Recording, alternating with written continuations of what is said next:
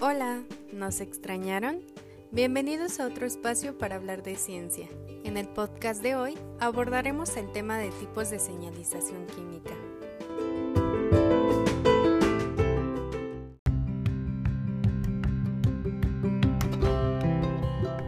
Comencemos hablando sobre los mecanismos generales de señalización intracelular. Como sabemos, las células se encuentran sometidas a múltiples señales que pueden provenir de células vecinas o células muy alejadas. Sin embargo, no se descarta tampoco que puedan provenir de otros órganos. El objetivo de la señalización es la regulación de la fisiología celular, la cual nos permite el funcionamiento coordinado de las células en los tejidos. Asimismo, las señales de otras células van a regular en gran medida diferentes funciones celulares, como su metabolismo, su diferenciación, el movimiento, la proliferación y la muerte. A su vez, las señales pueden ser de distinta naturaleza, ya que pueden actuar como neurotransmisores, hormonas, factores de crecimiento, citoquinas, gases, entre otros.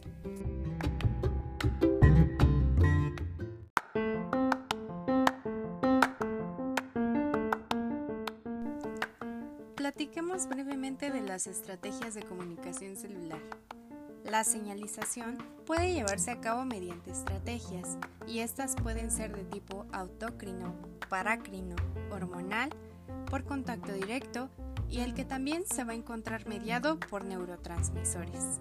Ya hablaremos más adelante de ellas.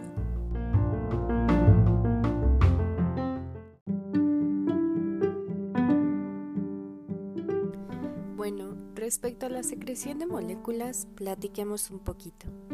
La célula emisora de señales o célula de señales secreta una molécula al entorno externo que es reconocida por un receptor específico de la célula que va a recibir la señal, también denominada célula diana. Y este tipo de señalización puede ser de tipo parácrina, autócrina, hormonal o bien mediada por neurotransmisores, como se mencionó anteriormente.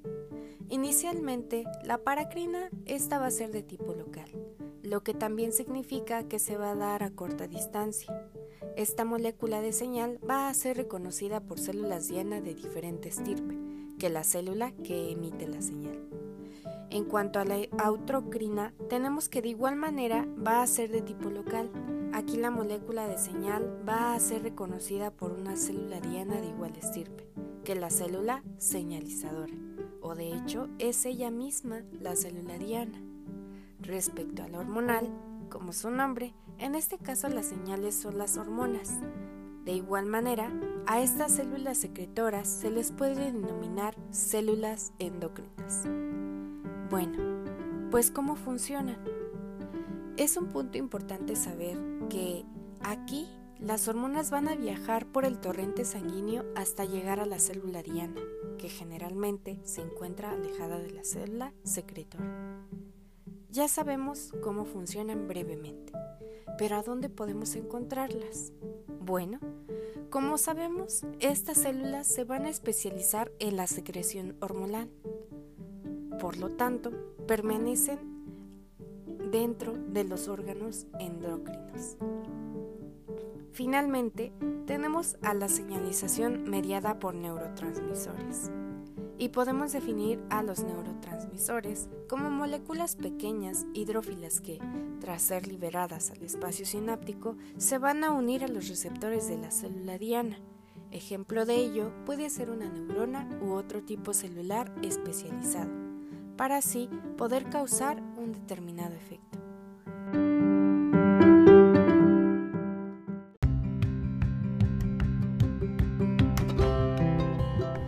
¿Quieren platicar un poco acerca del contacto directo célula-célula o bien célula-sustrato?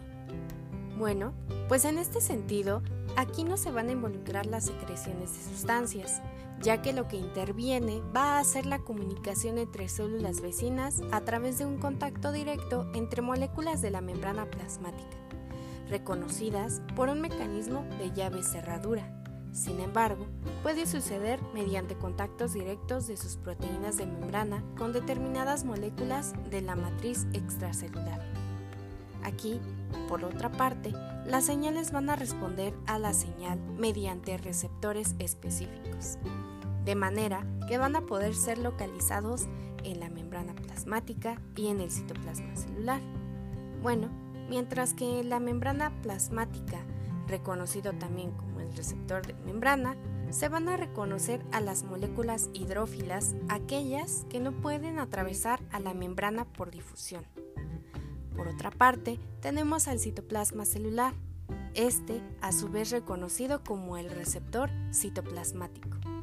Aquí se van a reconocer a las moléculas hidrófobas, es decir, aquellas que van a poder atravesar a la membrana plasmídica y a su vez se van a unir a sus receptores.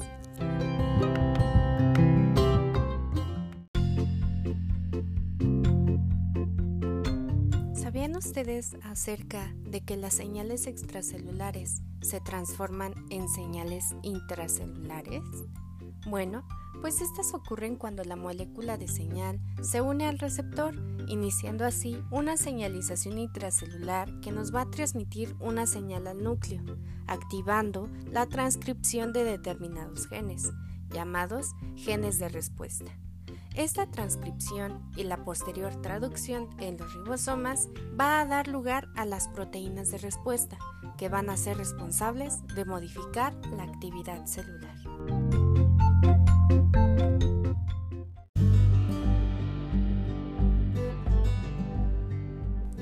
Hablemos ahora acerca del proceso de cascada de señalización intracelular, pues es esta la transmisión de señales intracelulares desde el receptor de membrana hasta el núcleo. Cuando éstas están en ausencia de señal, el receptor y las moléculas de señalización intracelular van a permanecer en un estado inactivado, por lo que tras recibir la señal extracelular, los distintos factores intracelulares se van a activar y van a ascender secuencialmente a modo de interruptores moleculares. La inactivación del sistema señalizador puede ocurrir de varios modos, ya sea por endocitosis o bien mediante proteínas bloqueantes. Las proteínas que intervienen en la cascada intracelular van a ser las quinasas, gracias a su capacidad de fosforilar a otras proteínas en residuos de aminoácidos específicos. Sin embargo, la fosforilación de proteínas no siempre tiene un efecto de activación, ya que a su vez puede producir una inactivación proteica.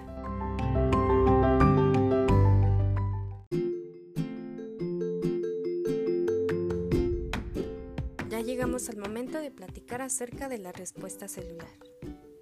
Este va a ser el resultado de la integración de las múltiples señales que van a llegar a la célula exterior el tipo de señales que recibe una célula viene determinado por el tejido del que forma parte, al igual que su propia capacidad de respuesta, lo cual implica la respuesta de receptores específicos que reconozcan la señal. Ejemplo de ello es la combinación de varias señales externas que se da por medio de mitosis o de apoptosis.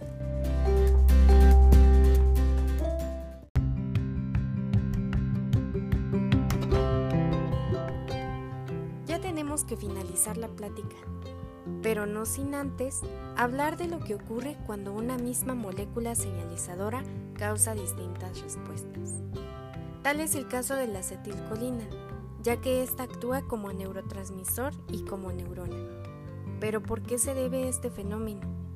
Esto se puede deber a la presencia de diferentes tipos de receptores que reconocen una misma señal en distintos tipos de células, o bien debido a que hay células que tienen el mismo tipo de receptor y así la señalización intracelular puede seguir rutas divergentes y por lo tanto va a dar lugar a efectos diferentes.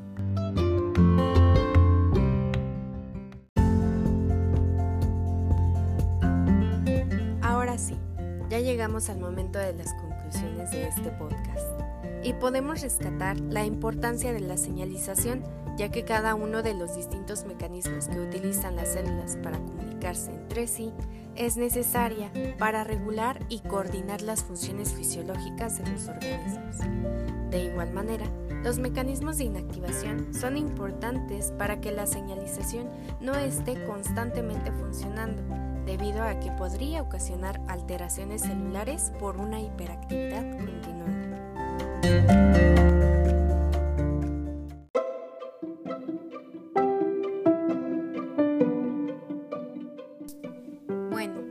Aquí de este podcast. Espero te haya sido de utilidad. Gracias por este ratito de escucha. Yo soy Janet Pascual y como siempre te mando un saludo cordial desde donde me estás escuchando. Te espero en el siguiente capítulo, en este nuestro espacio para hablar de ciencia. Deseo que tengas un excelente día, tarde, noche, dependiendo de la hora en la que me estés escuchando. Hasta la próxima.